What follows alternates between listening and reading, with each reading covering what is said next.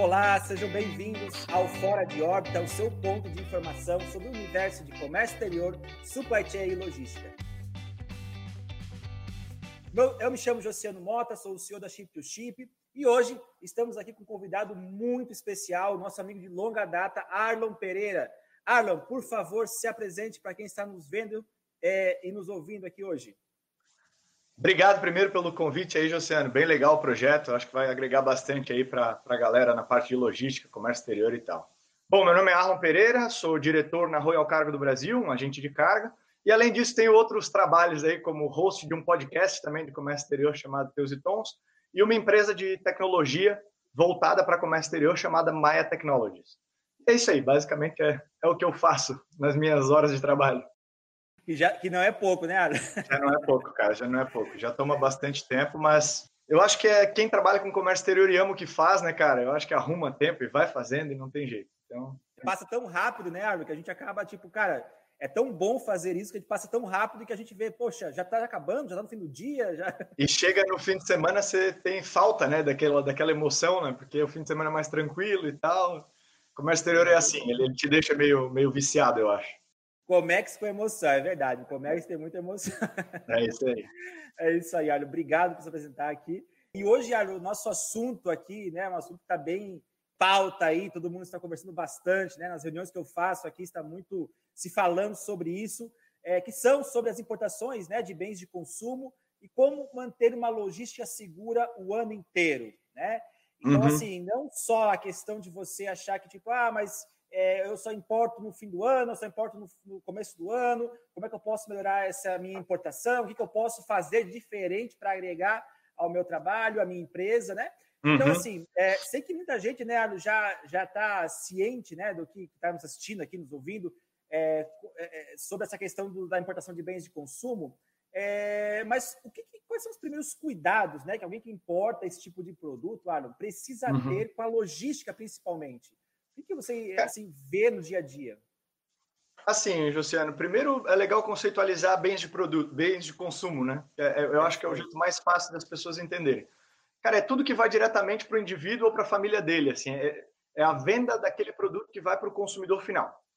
Então, ele não passa por uma transformação. É a, é a venda da ponta. Com isso, eles são divididos em três grupos: os bens de consumo duráveis, semiduráveis e não duráveis. Basicamente é assim, né? Te vendi uma geladeira. Você não troca a geladeira todo dia, então ela é, uma, é um bem durável. Ah, semidurável. Cara, escova de dente. Você não troca todo dia, mas também você não troca a cada três anos, né? Você, você tem uma certa... É, e as não duráveis é alimento, água, cigarro, papel higiênico, remédio, tudo que você consome no dia a dia. Sabendo disso e é sabendo essas três classes, cara, os primeiros cuidados em relação a isso é que logística não é só essa parte de frete internacional, assim. Então você tem que olhar a logística como um todo, é uma cadeia inteira entre a tua compra e a tua venda lá para o cliente final. E para isso eu ainda dou a dica que não tem nada a ver com o meu trabalho de agente de carga, mas eu, eu, eu bato muito nessa tecla para os nossos clientes, que é cuidar bem do seu fornecedor, assim. Saber de quem que você está comprando, combinar coisas de prazos, preços e deixar tudo bem organizado, qualidade, para tu não sofrer depois, porque a pessoa que tu está vendendo esses bens de, de consumo, é o consumidor final, é o cara que tem a opinião, é o cara que tem a voz na internet, que pode entrar lá e pode te dizer uma coisa muito boa ou uma coisa muito ruim. Então, o cuidado com o teu produto dentro dessa cadeia logística inteira, eu ainda acho que é o primordial, cara. Eu, eu, é eu não acho que, que tu pode esquecer a logística, é claro, mas fornecedor em primeiro lugar ali. Um bom combinado, um bom contrato, qualidade versus preço, sabe? Expectativas alinhadas. Cara, é, é essencial porque o teu produto sai de lá direto para a gôndola, provavelmente, ou direto para o cliente final. Você manuseia ele muito pouco. E aí, né? Exatamente, exatamente. Não, e é, é que as pessoas normalmente, né, até, até nós, como a gente fala de logística, as pessoas pensam muito na questão, ah, é o frete, lá do porto até aqui, né, entregou aqui. Mas, na verdade, é. não. Começa lá é. no armazém do exportador, e até tem uma história curiosa que eu passei uma vez, eu trabalhei muitos anos como agente de carga também, Uhum. É, chegou um, um, container aqui no Brasil de toalhas, toalhas é. de banho, né? Toalhas brancas. Então, e ele já vinha com a marca da empresa, com o logo, tudo certinho, como você falou, para distribuição. É é, e era a primeira exportação desse cara para o Brasil, ou seja, desse, desse shipper para essa empresa no Brasil. E, cara, as toalhas chegaram todas sujas. Elas chegaram com uma. embaixo do pallet, né? Passou para cima. Uhum. falou, cara, mas tem uma coisa errada. Como é que pode sujar? O container é fechado, não entrou. A... O container não tem areia. Era uma areia grossa, sabe? Acabou com as toalhas, né? Boa parte delas não tinha que fazer, tinha que lavar e tudo mais. E aí a gente pediu as fotos pro shipper lá, né? Que era a primeira exportação dele para nós, para a empresa aqui no Brasil e tudo mais. Uhum. Cara, a empresa era de chão batido. Dentro do galpão era chão batido. Então, deu uma ventania lá dentro, provavelmente aquilo pegou, esparramou aquela areia. Meu Deus. Acabou. Tiveram. É, aí queriam devolver o contêiner com as mercadorias, o cara claro. não aceitar. Então, a logística não é só o frete. O frete, claro, influencia bastante, né? Mas é uma etapa. Mas é uma etapa. Como você falou, tem um shipper que realmente você já confia, que você já tem né, um, um conhecimento, é, ajuda muito mais a evitar problemas, né? Lógico, esse, esse é um ponto crucial, né?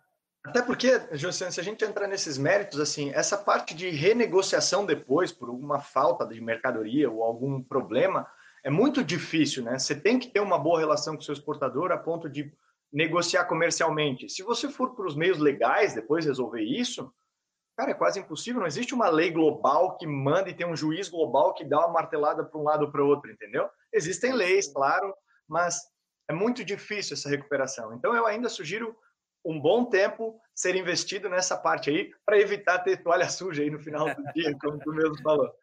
Não, e pior que era de marca, uma marca famosa tudo mais. É, Foi uma confusão danada, e é isso. É, é, as pessoas têm que se entender né, que os bens de consumo como um todo, não só é, a questão da logística como frete, mas sim completo, né, cara? Quem é, é teu shipper, né, que está localizado, como é que é essa empresa desse cara, antes de qualquer coisa, como né? A carga embalada. Embalada, como é que você quer, os detalhes, são vários detalhes, né? Você não pode arriscar é, que você compromete toda uma cadeia. Imagina, muitas dessas toalhas estavam vendidas já, né? É e aí, como é que faz para repor isso em tempo, né? Isso é, tem já até... essa. Desculpa, Josiano. Eu só, só quero comentar só um negócio. Isso já tem a grande diferença entre bens de consumo e alguns outros bens. Vamos, sei lá, chamar uma commodity ou um bem que vai ser industrializado ainda. Talvez para esses outros tipos o cuidado seja um pouco diferente. Talvez tenha um passo diferente a se cuidar ou a se priorizar nessa cadeia mas para bem de consumo, sabendo que vai chegar aí na sua própria casa, você é um consumidor de bem de consumo, então tem, tem que ter um certo cuidado, né? Geral, é assim. É isso mesmo, é isso mesmo. Legal pra caramba. E até entrando nesse quesito agora, falando um pouco mais da parte de fretes, né, Uhum. É, quem importa esse tipo de produto, né? Eu sei que são produtos de consumidor final. Então, assim, como você falou, um commodity você coloca no container, manda embora, né? Claro, uhum. não esteja furado, não dê nenhum problema. Claro. Mas no quesito que esse, esse produto de, como você falou, vai para o consumidor final direto, né? É, quem importa esses produtos, Arlon, regularmente, né? Enfrenta alguma dificuldade em alguma época do ano no quesito frete internacional? Eu sei que agora a gente está numa fase aqui muito peculiar, Agora é muito né? louco, né? fim do ano realmente é uma loucura, e esse ano mais do que nunca, né? Com tudo que aconteceu. É, mas é essas, essas, empresas enfrentam alguma dificuldade durante o ano quando, nessa questão de frete internacional? Assim, Luciano, enfrentam sim, tá? O mercado em si, é, bom, vamos, tentar uh, simplificar. Bens de consumo, na sua grande massa, eles vêm no modal marítimo, porque um bem de consumo normalmente é um bem já pronto a ser distribuído e que ganha baseado na, na quantidade que compra, assim. Fica mais barato comprar mais. E Obviamente, as empresas agora elas estão tentando fazer um movimento de mais entrega diária ao seu cliente, né? O cara pediu, já está na mão dele e tal. Então, algumas estão enchendo seus estoques, outras estão trabalhando com logística just in time aí, né? De já chega, já entrega, já manda embarcar outro. É um produzindo, um embarcando, um chegando, né? um liberando. Vai. Tem, tem, tem empresas fazendo isso. E com isso, assim, ó, com essa regularidade, as empresas que importam esses bens de consumo, principalmente no modal marítimo, que eu vou chutar aí uns 90%, vai, Eles sofrem muito em dois momentos. Feriados chineses, cara, os feriados chineses atrapalham e muito essa parte de, de dessa cadeia regular anual, assim, movimenta diferente a parte do marítimo, principalmente, e as outras são as festas de fim de ano. Porque o feriado chinês ele é mais ou menos em fevereiro e em outubro, e outubro é o momento que você está querendo embarcar ou terminar de produzir para embarcar a sua carga para chegar em novembro, e dezembro está na gôndola para Natal e Ano Novo. E então já tem um feriado onde param as fábricas, normalmente na Ásia, e aí você ainda já tem uma corrida entre todos os importadores para tentar botar carga no mar, que é aquele pouquinho a mais, porque nessa data se vende mais. Então, esse, essas, essas duas datas aí, fim de ano, por causa das festas, então eu vou botar ali setembro, outubro, novembro, e feriado chinês, que é fevereiro e outubro, cara, é, os importadores sofrem bastante, assim. Os fretes aumentam, a dificuldade de espaço acontece. Então, é, normalmente, os importadores mais cientes das coisas, eles tentam fazer o estoque ali no meio do ano, que é onde o frete tende a estar um pouquinho mais barato e, enfim, para trazer isso. Obviamente depende de muita coisa, né, Luciano? Fluxo de caixa sim, do cara, sim. se a mercadoria dele é sazonal ou não, se ela é de consumo direto ou não, enfim. Mas basicamente eles sofrem nessa data, assim. É, é, as datas onde tem o que a gente chama de peak season aí, que dá, que dá bastante problema, porque tem muita demanda e pouca oferta. Entendi. Isso mais assim voltado para a Ásia Brasil, né, Arlon? É. Isso, isso. Assim, eu, eu vou te dizer, os trades, tipo com Estados Unidos e com Europa para o Brasil ou América Latina, eles não sofrem tanta variação, entende? Eles têm é suas variações. Agora. Eles têm suas variações um pouquinho para mais, um pouquinho, mas não são bruscas. Os fretes aumentam ou diminuem, sei lá, 5, 10%. Na Ásia, a gente vê às vezes 300% de aumento, 200. Agora está um momento assim, cara. Entende que antes da pandemia o frete estava ali na casa de 300, 500 dólares, agora o frete está na casa de 5 a 6 mil dólares e está subindo. Então, sem é, garantia de embarque ainda, né? Exato, cara, bem, bem complicado assim. Então, um, para quem importa da Europa, para quem importa da África, para quem importa dos Estados Unidos, a coisa é mais regular, se sofre menos. Para quem importa da Ásia, que a gente costuma brincar que é a, que é a indústria do mundo aí para entregar coisas, aí não, aí já está um pouco mais complexo. Por que, que, tem sazonalidade nos outros países? Por exemplo, na Europa tem porque às vezes é inverno e as ruas trancam, o caminhão não pode conseguir ir lá buscar. Nos Estados Unidos tem esse mesmo problema. Existe uma sazonalidade por causa do clima ou por alguma coisa específica, algum problema político, mas nada tão grave, tão severo quanto os peak seasons que a gente chama, que são essas, esses, esses, momentos de grande pico de, de volume de cargas vindos da Ásia. Esse eu acho que é o pior, o importador que mais sofre. Legal, bacana, muito bom. Mas não, é justamente é, é a China-Brasil, eu sempre sei que é uma, é uma confusão danada, né, cara? É sempre você, você deve estar conversando com clientes agora, nesse momento, e deve estar recebendo feedback de, deles desesperados, porque está difícil, está tudo difícil nesse momento da Ásia para o Brasil.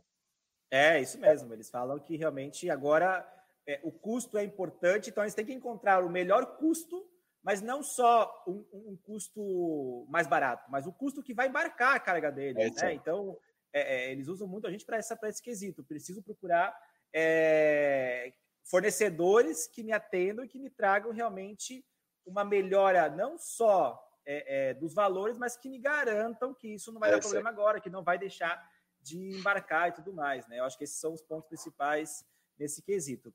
e me diz uma coisa, Alu, é, é possível negociar melhor esses fretes de bens de consumo? É, qual é a tua dica para essas empresas que estão aqui nos ouvindo, nos vendo, né? É, uhum. Para melhorar essa, essa contratação de fretes, né? Como você falou, a gente precisa olhar muito bem para o shipper, mas nesse meio do caminho tem a questão da logística, logística internacional. Como é que claro. faz para ter uma, um melhor frete nesses casos, nesse tipo de produto? Assim, é, é, possível, bem possível. Principalmente porque tem uma coisa em jogo que é a, a parte do volume, né? Essas cargas, normalmente, de bens de consumo, elas são bem regulares. Então, o que eu sugiro? Você pega um ou dois agentes, seus agentes de confiança, e explica para ele, vocês terem uma engenharia desde quando você compra, por que você compra, sua planilha de custos até a chegada da mercadoria. Por que, que eu vou dizer isso? Porque quando a gente sabe disso e sabe quais margens você tem e sabe qual é o tipo de logística que você precisa, tenta encontrar gargalos na tua operação e, e, e tenta ajudar a resolver, ele consegue, dentro, dentro do que tem no mercado disponível, te entregar uma melhor opção. Às vezes, tu acabou de dizer um negócio bem legal. O cara quer o preço, mas ele quer o preço com um espaço. Então, se ele quer o preço com espaço, vamos tentar localizar o melhor dentro deste setor. E não só no preço ou só no espaço. Então, eu, eu, vejo muita falha de quem negocia isso, de só mandar uma cotação aleatória dizendo assim, um de 40, Xangai Itajaí. É isso. E o agente de carga não entender da operação. Eu vou, eu vou te dar um exemplo assim. A gente, sabendo o peso da mercadoria, muda às vezes o cenário. Sabendo a cubagem da mercadoria, muda às vezes o cenário. Nós já tivemos casos na, na empresa de, inclusive, mudar o tipo de container que o cara operava para melhorar a eficiência dele. Um grande exemplo são containers NOR, né? A gente já mudou muitos clientes uhum. de containers de 40 HC para NOR, porque o NOR ele estava mais acessível, se perdia um pouco na cubagem, se ganhava muito de desconto em frete no período normal uhum. aí de agenciamento. Só que tinha uma vazão mais rápida, uma entrega mais rápida. É interessante para o amador trazer esse container, que é o reefer desligado, aqui para o Brasil para nossa exportação de carne, frango, etc. Só que se tu me manda um container de 40, Xangai Itajaí, talvez eu não vá te dar essas opções, entendeu? Talvez eu não consiga achar. Nós temos rotas diferentes. O problema hoje é que tá, se comoditiza muito esse frete. E tudo bem, ele é uma coisa ainda já comoditizada, é difícil a gente quebrar essa. Mas um pouquinho mais de informação, dois minutos a mais ali de troca de informação para saber mais detalhes, talvez faça uma diferença bem grande no teu tempo, no teu prazo, no teu free time ou em alguma coisa que de fato é relevante para a tua operação. Não, isso aí. E até uma coisa, você falou um ponto legal, Arlo, que é o container NOR, né? É, os maiores importadores hoje de containers NOR são empresas de bens de consumo, que já trazem produto final. São. são. Por que, que eles. Qual, qual que é a dificuldade para alguém que usa um 40 dry, um 20 dry, para usar um NOR, Arlo? Porque assim, eu sei que o frete é muito melhor, o frete é muito mais é. barato. É, um tempo atrás eu ouvi uma questão da, da, da, parte do equipamento, né? Que pode, pode ser roubado, não sei o quê, pode sumir, né? Que é, que é, o, que é a parte cara uhum. daquele container. Mas é isso mesmo? Por que, que as empresas não. acabam não usando tanto o container NOR? Tem dois motivos principais. Não é o roubo, não. Eu, obviamente, claro, pode acontecer, mas enfim, não é tão comum assim como falam. Mas o, o, o principal problema são dois, que é, primeiro, a falta de conhecimento. Há um receio muito grande naquilo que você não conhece, né? Então, e um teste no comércio exterior pode ser aliado a um grande custo, sem querer. Né? Se você testa uma coisa e ela dá errado, é uma multa, é um repagamento do frete, é um reenviar, reexportar a carga porque veio com madeira sem aqueles carimbos, enfim, uhum. tem, tem bastante coisa. É bem custoso errar no comércio exterior. Então as pessoas desconhecem, né? E aí por desconhecimento não não trazem. E a segunda é porque existe um grande medo e mito de que um container que foi exportado com carne, por exemplo, do Brasil para a China, na hora que eu pegar e botar os meus produtos, vamos dizer que são caixas de sapato, com sapatos prontos dentro do container, o meu sapato, a caixa dele vai ficar com cheiro de comida ou de alguma coisa. Então, esses são os dois principais medos, assim, e que a gente foi provando por A mais B ao longo do mercado, as pessoas de logística, para as empresas, como tu bem comentou, inclusive as principais de bens de consumo utilizam bastante esse container, de que não era assim que é feita uma lavação, que o container é tranquilo, que existem pontos sim que não são tão bons, como por exemplo a demurge ela é um pouquinho mais cara por se tratar de um equipamento especial, mas em contrapartida o frete tem um desconto absurdo. Então se você tem uma logística mais alinhada, você não vai sofrer o ponto ruim, vai ganhar o ponto bom.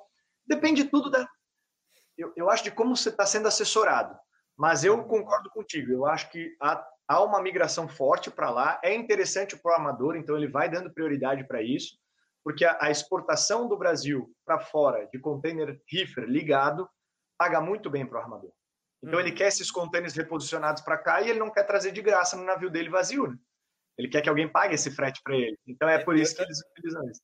Eu já trabalhei em agência marítima também, Arlo, e algumas vezes nós trouxemos 500, 800, mil containers desligados sozinhos, sem nada Sozinhos. dentro, porque tinha que trazer esses containers. Assim, e isso é um custo, né? Um é um custo absurdo, porque assim, não é só o custo do fra, o, o, do, o navio do armador, às vezes não, às vezes é de um, é, é, é de um parceiro, né? E, outra coisa, é, para você tirar o container do navio, colocar e tirar, você paga o THC, não importa se é o armador ou se é, o terminal. O THC existe e vai ser cobrado no, no terminal. Então acaba que é, o armador também era um, só que como você falou, justamente porque é muito rentável para ele, ele cobra um frete muito bem nesses casos, ele acaba também é, claro. é, tendo que tra trazer, né, é, mesmo que vazio. Uhum. E, e, essa questão da migração é, faz anos já que eu vejo algumas empresas falar. Só que assim, quem faz através dos reefers não fala. Fala assim, não, eu não trago pelo reefer, eu trago o dry, eu trago sempre dry. que até como você falou, que se todo mundo migrar para o reefer, vai acabar também o armador claro. vai começar a cobrar mais alto esse frete, claro, né? Então, Mas assim, ó, o, que, o que eu vejo, o que eu vejo é assim, ó, existiam empresas ou indústrias que não utilizavam e começaram a utilizar e hoje elas fazem até um mix assim.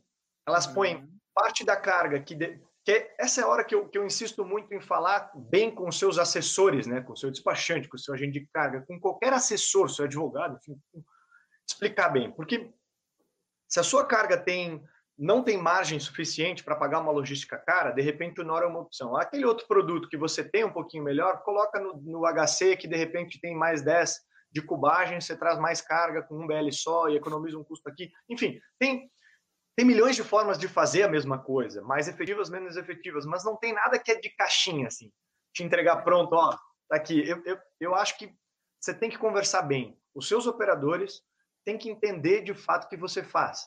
Então, a, a minha crítica sempre é: como você está fazendo sua cotação hoje?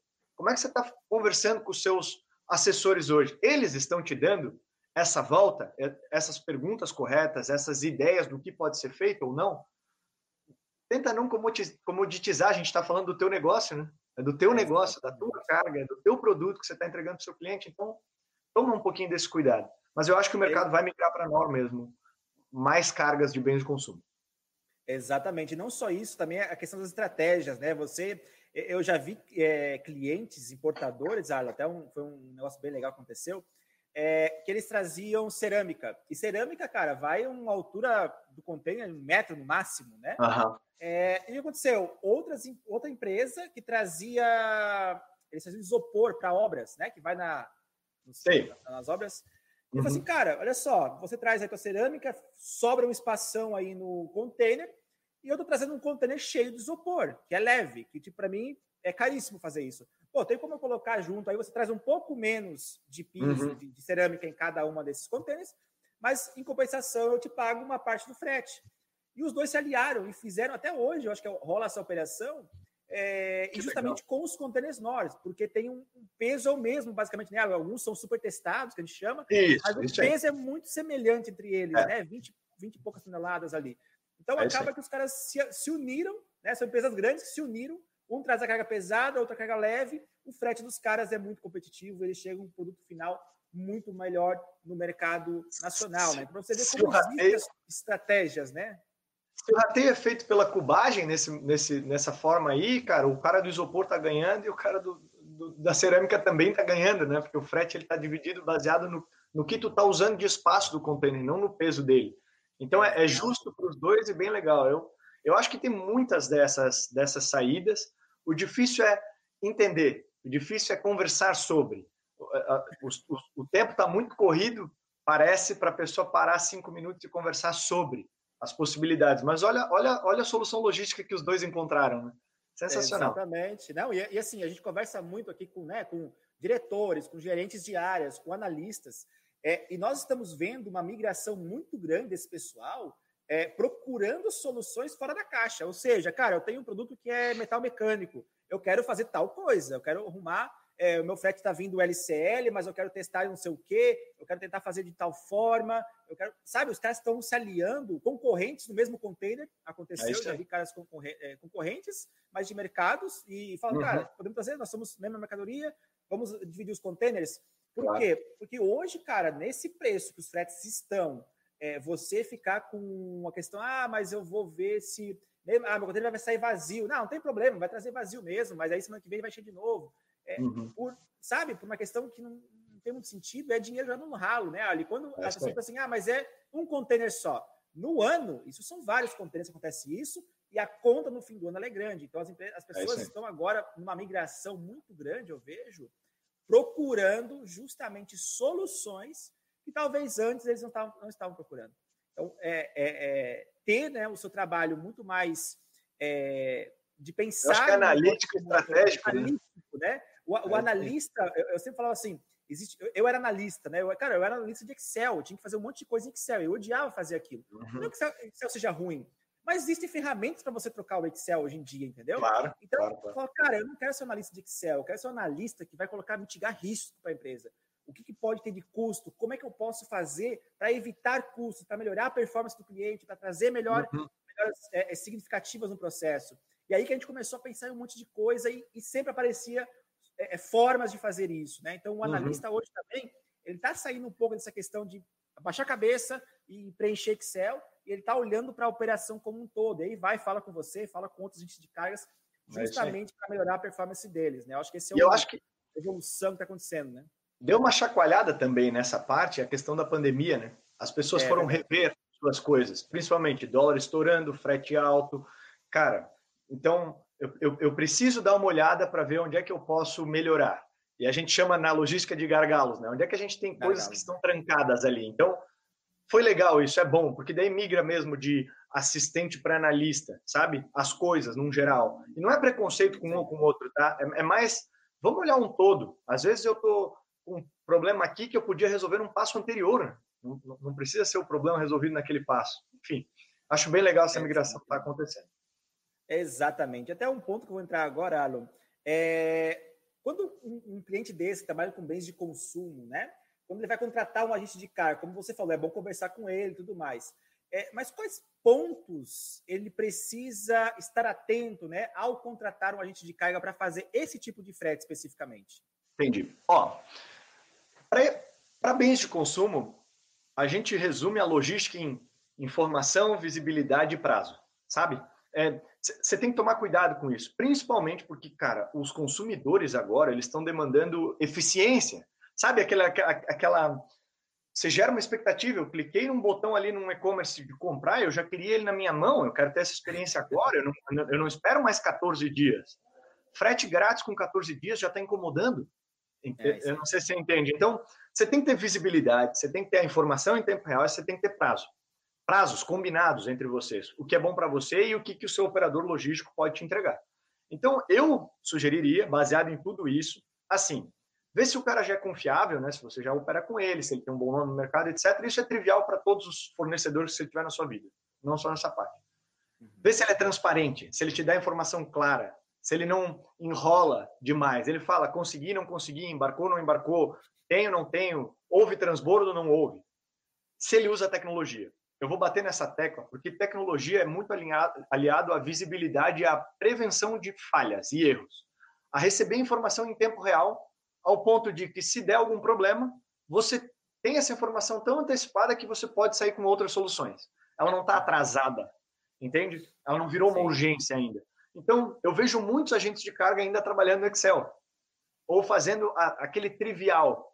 Em, em, contrapartida, eu vejo tantos outros já usando tecnologia, um portal para te entregar informação em tempo real, um, um, um sistema de acompanhamento com o armador, para quando ele lançar lá um transbordo inesperado, você ser o primeiro saber, você operador logístico, e você uhum. entregar essa informação para o seu cliente como primeiro também.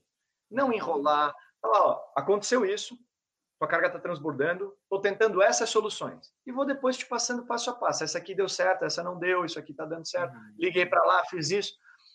Eu acho que a escolha do agente de carga no, no, no mercado de bens de consumo vem muito sobre essa transparência, sobre essa visibilidade das coisas. Porque o seu cliente não é o cliente final, né? Um agente de carga ele não é o cliente final e o cliente final dele são pessoas que estão em casa com expectativas bem altas. Agora isso. Eu ia falar então, agora isso.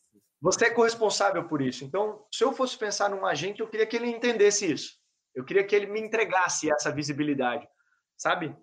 Tecnológica, a ponto de eu saber às 10 da noite, se eu quiser pelo meu celular, onde é que está minha carga, ou se houve alguma coisa ou não, para eu poder falar com o chinês, por exemplo, se a gente estiver falando de importação da China, alguma coisa. Então, eu acho que existem N agentes de carga aí, mas temos bons concorrentes, além da Royal Cargo, que podem te entregar esse tipo de, de entrega, vamos chamar assim, esse tipo de diferencial nessa parte de, de bens de consumo. Então, eu iria por aí. Legal, muito bom. É isso mesmo, Marlon. Acho que tem, tem, tem formas de você buscar essa informação, né? Como você falou, são pessoas do outro lado. Então não adianta você querer enrolar, você querer dar uma desculpa esfarrapada, que ninguém quer mais isso. É, é eu sou um caso, eu comprei recentemente um produto via e-commerce, eu estou há cinco dias recebendo o mesmo e-mail. O seu produto saiu para entrega. Cinco dias, eu estou recebendo o mesmo e-mail.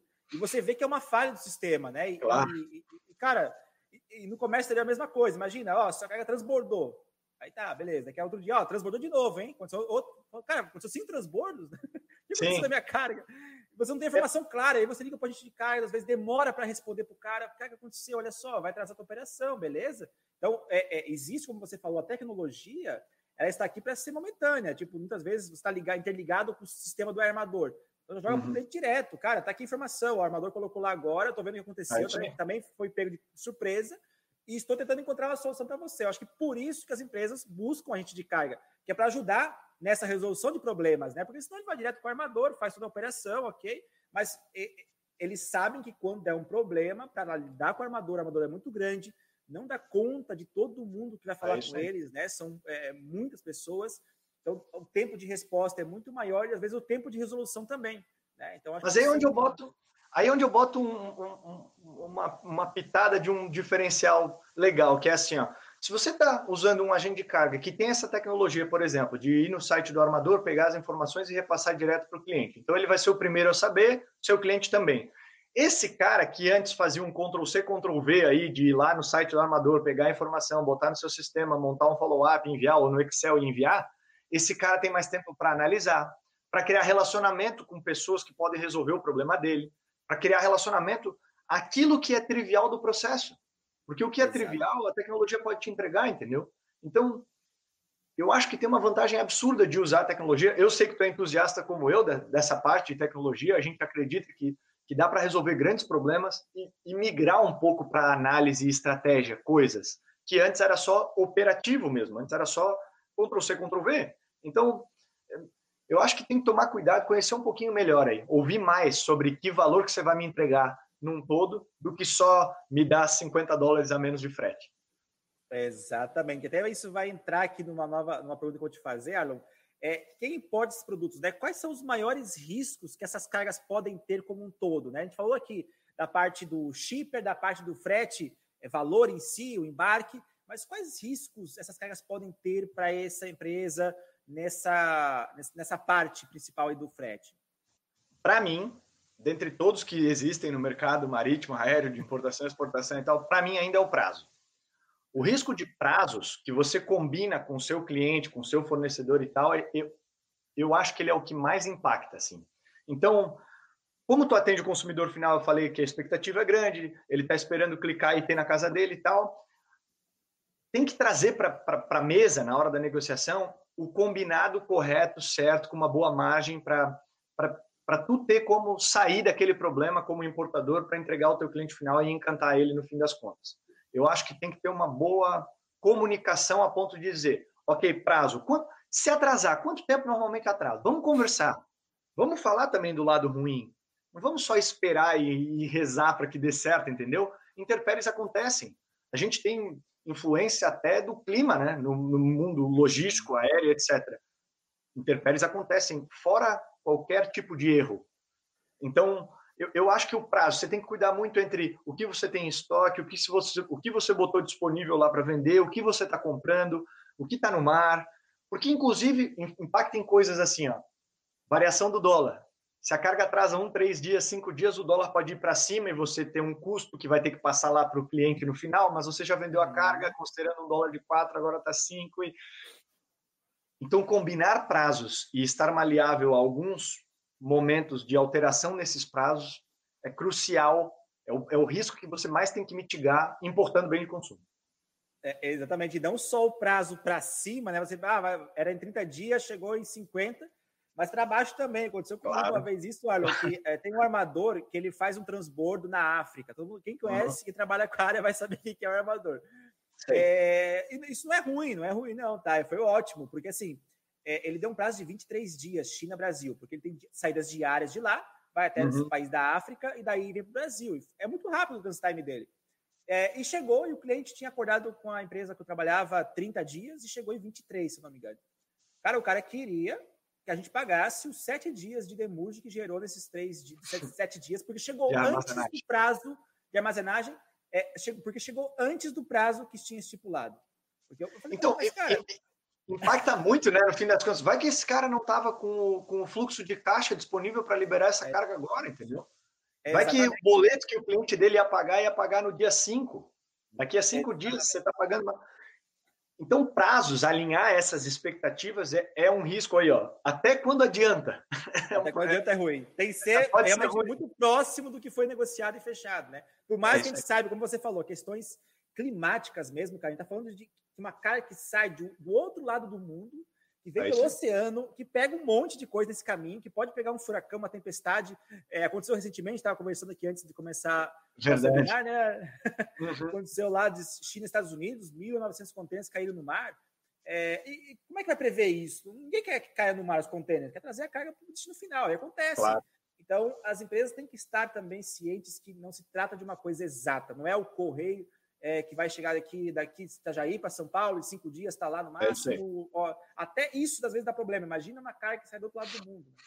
É, cara, é, e aí, aí que vem como é importante você ter essa visão ou ter essas habilidades lá dentro da sua própria empresa, seja você um importador ou uma indústria que está importando, enfim, tomar esse cuidado de ter alguém de logística que pode amarrar coisas. Bom, se aquela carga está vindo aqui, eu tenho, eu, eu, tenho que ter uma opção B para as coisas, né? Eu tenho que dar uma olhada, eu tenho que combinar prazos maleáveis.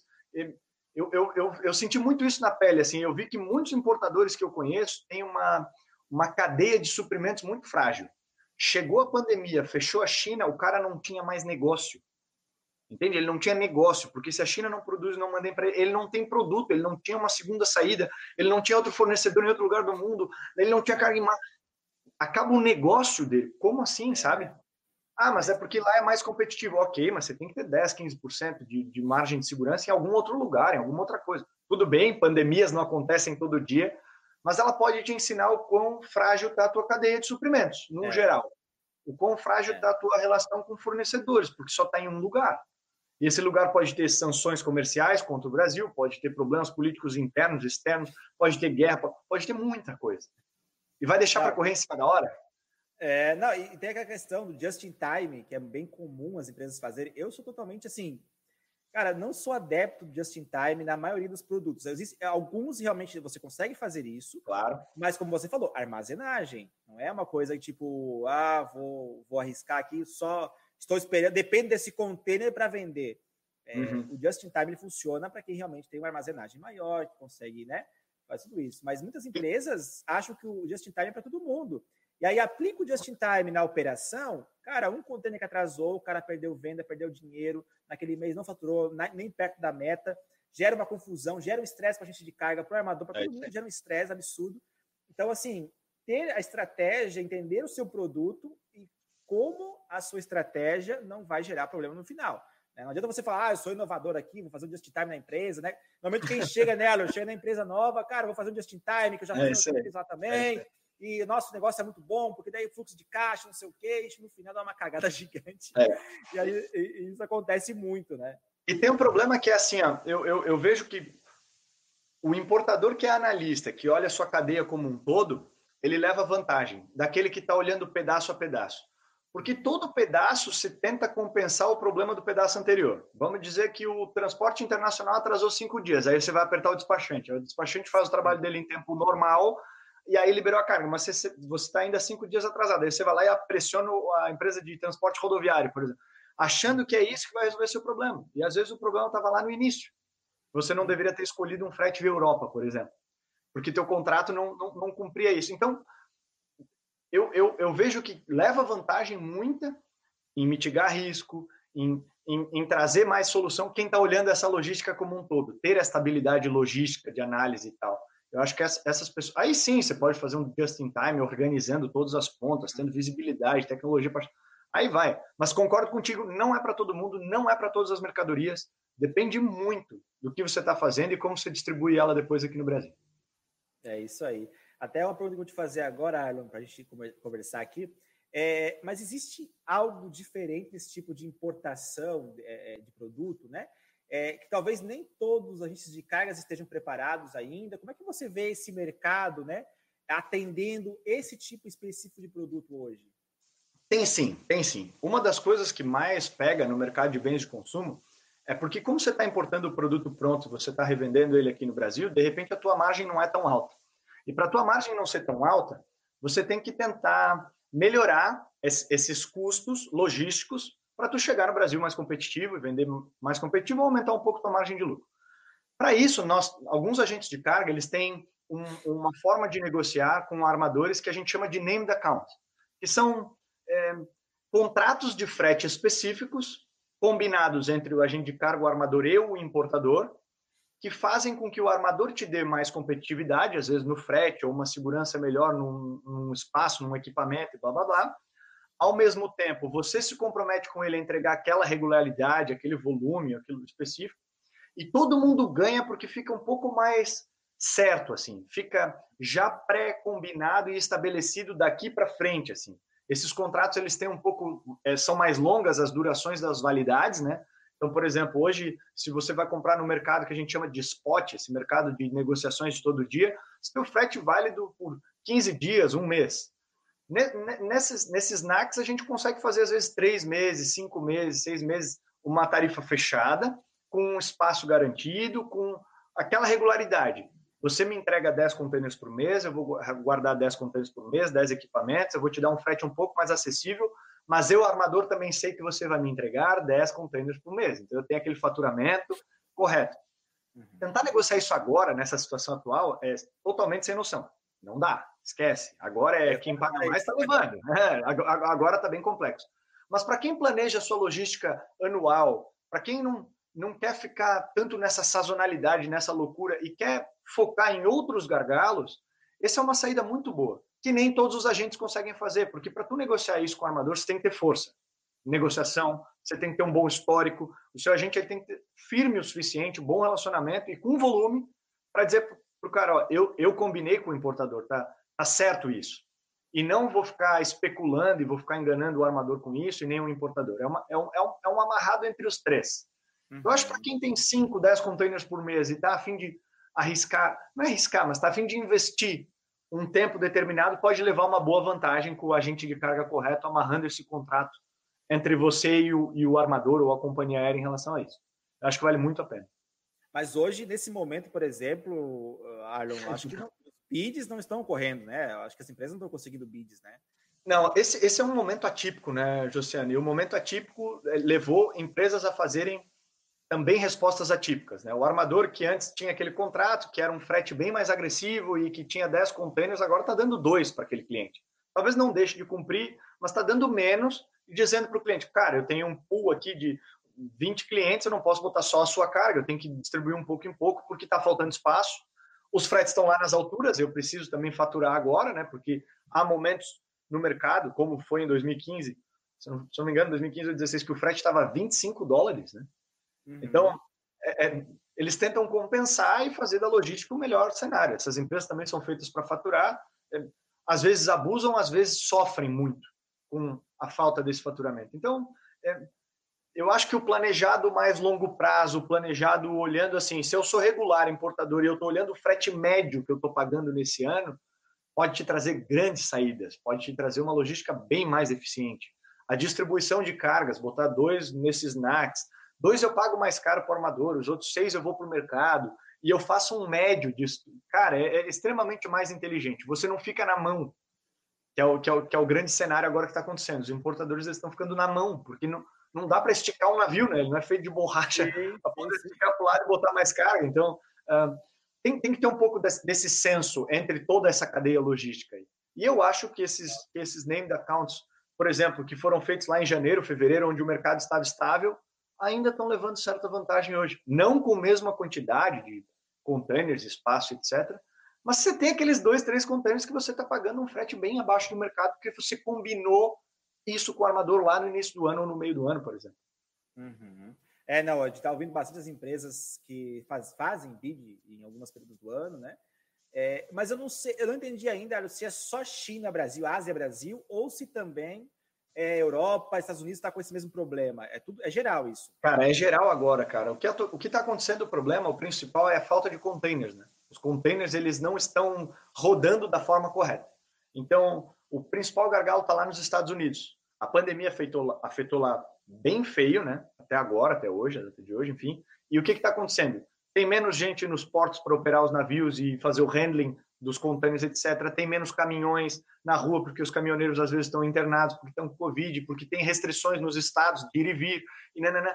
e com isso os contêineres, que nos Estados Unidos a maioria também não fica no, no litoral, né? então é, é, o contêiner chega no litoral, mas ele tem que pegar um caminhão ou um, um trem para o interno dos Estados Unidos, e para isso está levando cada vez mais tempo, esse contêiner está demorando para rodar. Tem uma estatística que mostra que um contêiner médio, assim, normal, ele está rodando de duas a três vezes só por, por, por, por ano. Entende? É muito pouco, sabe? Tem que aumentar essa eficiência. Mas por que, que não aumenta? Free time de 30 dias, burocracias internas, a pandemia agora atrasando todo o resto da operação da cadeia logística, impacta. E agora a maioria dos contêineres vazios estão lá nos Estados Unidos, as fábricas estão fechadas, eles não estão reexportando, não estão conseguindo liberar porque a aduana não está trabalhando em tempo integral, nananã. Está faltando contêiner na China para continuar reexportando, está faltando contêiner no Brasil para continuar reexportando e para fazer essa. Uhum. As empresas de leasing aumentaram, leasing de containers, elas aumentaram. Eu li numa, num, num artigo, eu não vou lembrar a fonte, mas o Google pode trazer isso para nós. Um, três vezes, eu acho, ou duas vezes o normal que eles alugavam de containers para armadores. Então, eu acho que os armadores já raparam, inclusive, os containers de todas as empresas de leasing de container que tinha no mercado. Caramba. Então, é isso que está acontecendo agora e é por isso que parece que está tudo virado do avesso. É falta de equipamento mesmo. Não está no lugar certo onde tem uma carga pronta para ser exportada. Ele está lá em outro lugar que não tem uma carga pronta de ser exportada e o custo de remoção disso é muito alto. Então, o armador ele não quer fazer isso agora, entendeu? Ele não quer arcar com esse custo. Ele, ele... É engraçado falar, mas ele está repassando no nível de frete, mas não está arcando com esse custo 100% como deveria, né? Algumas coisas eles já fizeram, já estão movimentando. Mas se eu pudesse chutar ou prever, cara, não normaliza até o meio do ano que vem. Meio do ano que vem. É, é o também conversando com as empresas que a gente tem aqui, a, a projeção é até o mês 6.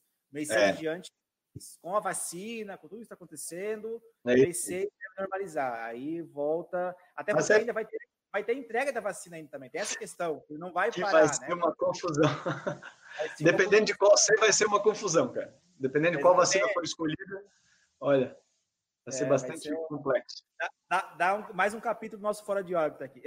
É, mas aí, aí, aí traz alguém específico para essa parte aí, porque, cara, tem vacinas que só podem ser movimentadas a menos tantos graus, e aí vai ser vai, vai, ser, vai ser uma confusão, vai se parar muita coisa para isso acontecer. E tem que chegar, imagina, tem que chegar para 7, 8 bilhões de pessoas. Né? Não, vai ser, Não uma, é só vai uma loucura. Mas nós somos logísticos, né, Arlen? Então a gente vai dar um jeito de encontrar. A gente tem que resolver isso aí. resolver isso aí, né? Nada de que um bom café e um, e um computador para tu começar a destrinchar as coisas e perguntar coisas, tu não faça isso, entendeu? Então é, é assim que funciona. É isso aí. Olha, até para a gente finalizar aqui, já estamos chegando ao fim do nosso webinar.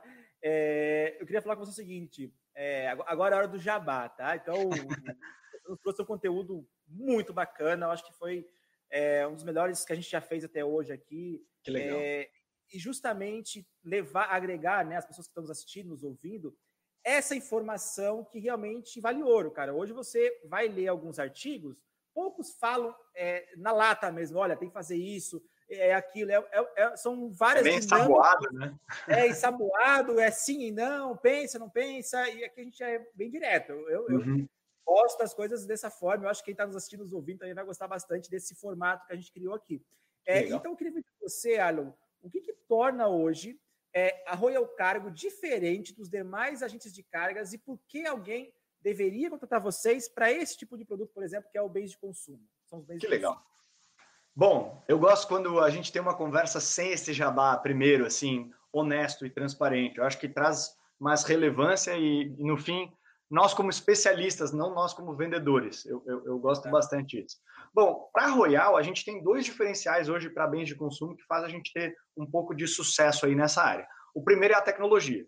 Eu vou bater nessa tecla de novo, por quê? Porque a Royal tem um portal que você consegue acompanhar em tempo real as suas cargas, saber os status delas, todos os follow-ups pegar documentos, tudo na palma da tua mão. Ele é web, você consegue ver pelo seu celular, pelo seu computador, em qualquer lugar que você tiver internet. Além dessa tecnologia específica, que é legal, inclusive consegue te dizer KPIs do tipo quantos contêineres você embarcou cada semana, cada mês, cada ano, qual foi o frete médio que você pagou, o transit time médio desse ano, daquela origem e destino, qual o seu principal exportador, qual o seu principal produto. A gente tem muita informação compilada para análise, além dos processos dia a dia com todas essas informações.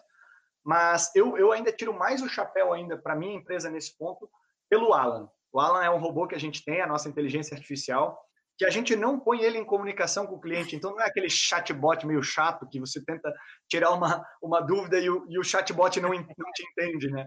É, para nós, o Alan ele, ele, ele, é um, ele é um robô que traz muita rotina, muita rotina. Então, desde estar conectado com o armador e pegar informação em tempo real via APIs, que são essas portas que cada mudança puxa do sistema do armador para o nosso e a gente consegue levar essa informação automática para o nosso cliente, a gente tem um, um, um, processo de controladoria dentro da empresa, o que previne muito erro e traz muita visibilidade para o nosso cliente. Então, o Alan, todo dia de manhã e todo dia no final do dia, ele passa um scanner no nosso sistema e, e vê coisas simples assim. Por exemplo, uh, ele vai analisar todas as cargas que estão chegando no Brasil e vai me dizer quais delas que estão há seis, sete dias de chegar que de repente não foram lançadas à Serra Mercante ou que tem alguma inconsistência naquela árvore de atividades ou de processos que a gente colocou. Nós estamos economizando uma, cara, uma pancada de problemas. Nós estamos, porque a gente tem essa visibilidade, ela cai para todos os gerentes da empresa, e aí a flexibilidade de lá, ó, temos a informação, pode dar um problema lá antes do problema acontecer. E antes do problema acontecer, de fato, é economia de custo, de tempo, de insatisfações, é a entrega de, do que a gente combinou.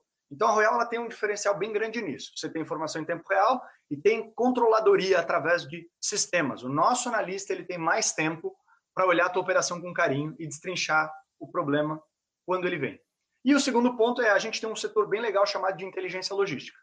Esse setor ele faz, ele é de graça, o cliente não paga nada. Ele tem pessoas especialistas para o trabalho antes e depois da Royal Cargo. A Royal é um agenciador de frete internacional. Mas antes e depois você tem que lidar com algumas situações. Por exemplo, né, se você está falando de importação, sua carga chega no Brasil. Como é que está a tua distribuição? Como é que está o teu armazém? Como é que está o teu transporte rodoviário? Essa, esse departamento é responsável por te ajudar a achar gargalos e te ajudar a achar a solução sem custo algum. Então são pessoas especialistas que a Royal dá um, um a mais assim, de graça para você usar. Estou inseguro aqui com o porto que eu estou descarregando, estou inseguro com esse armazém que está me distribuindo. Tem gente ali para tentar destrinchar junto contigo, especialista em logística, especialista em armazenagem, distribuição. Então é um a mais, sem custo algum, você não tem um adicional no frete, você não paga para usar isso nem nada, mas para te ajudar um pouco a, a encontrar esses gargalos, porque o dia a dia a gente sabe que é corrido, essa parte de pesquisa, o Brasil é muito grande, né? Às vezes, seu cliente pediu para entregar uma carga lá no meio de Minas Gerais, você faz a sua logística por Itajaí, Santa Catarina, e não tem tempo de ir lá em Minas Gerais descobrir qual é o melhor EAD para mandar sua carga. É então, esse setor ele faz isso. E a, e a gente tem levado boas soluções para os nossos clientes da casa em relação a estou com uma dificuldade aqui ou estou desconfiado de que a minha operação não está boa aqui. Pessoal, inteligência logística, você pode analisar para para mim e tem uma consultoria grátis nisso. Então, esses Legal. dois pontos a gente tem levado uma, uma boa vantagem aí no mercado para os clientes de, de, bens de consumo. Que legal, cara. Nossa, diferencial. Então, é, é muito legal e, claro, eu acho que por isso que a gente convidou aqui também, para trazer um pouco dessa inovação, não legal. só do que você tem feito nos últimos anos, mas da, da forma como isso evoluiu, evoluiu rapidamente, né? E ter participado, foi um, realmente um conteúdo muito legal aqui. Quem está nos assistindo, nos ouvindo, tenho certeza que gostou bastante das informações que você passou aqui. É, e vai começar a olhar um pouco mais com carinho para o Container Nord, vai pesquisar um pouco mais, vai usar o Ala aí para ajudar nos, no dia a dia. Então, acho que... E conversar com seu agente, né? Conversa mais com seu agente, conversa mais com ele, explica mais dele, suga mais dele as informações necessárias. Eu acho que se, se tu levar isso para casa e para o teu dia a dia ali, você já vai sair na frente. É isso aí. Pessoal, muito obrigado a quem nos acompanhou até aqui no Fora de Órbita. Foi um prazer enorme ter nosso convidado aqui hoje também. Ficamos à disposição, nossos canais de comunicação, LinkedIn, é, o nosso próprio WhatsApp, que está no nosso site e também pelo Instagram. Até a próxima, nos vemos em breve. Um abraço. Tchau, tchau, gente. Valeu.